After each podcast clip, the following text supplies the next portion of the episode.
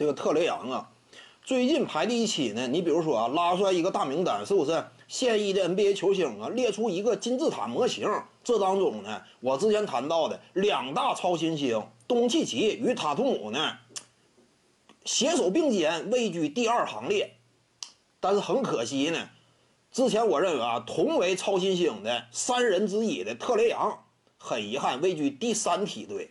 但怎么说呢？这个特雷杨位居第第三梯队啊，主要就是因为他目前这个战绩拿不出手嘛，不太露脸。另外那两位呢，战绩基本上，你不说豪强吧，也算是多少能够看到一些竞争的希望，对不对？尤其绿衫军嘛，争夺冠军的话，不仅仅存在于理论当中。至于说独行侠呢，前途也非常明朗，他俩靠着战绩以及个人的表现突出呢，位列当下呀技战力第二梯队。为什么特雷杨他屈居第三梯队呢？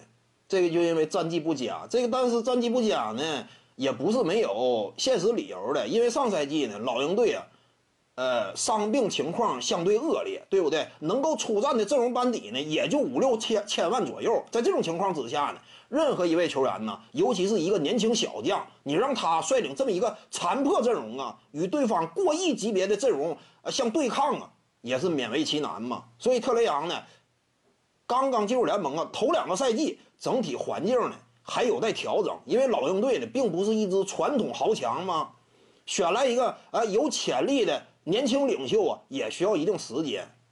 但是我感觉下赛季呢，考虑到特雷杨身边啊，科林斯能里能外，对不对？吃饼能力非常突出，而且防守端呢覆盖面广，与此同时还有护框能力，再加上一个卡佩拉呀。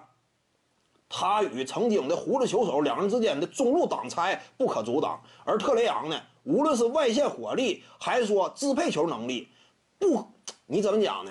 你很难说跟胡子目前的战斗力并驾齐驱吧，但是没有那么弱。特雷杨在他的支配之下，我相信卡佩拉呀，也差不多能够发挥出曾经的风采吧。那么这样一来呢，老鹰队核心的三人组框架就能够立住了。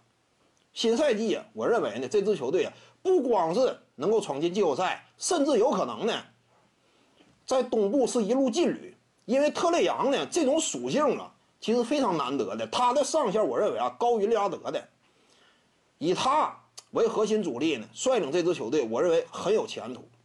徐静宇的八堂表达课在喜马拉雅平台已经同步上线了。各位观众要是有兴趣的话呢，可以点击进入到我的个人主页当中，在专辑页面下您就可以找到它了。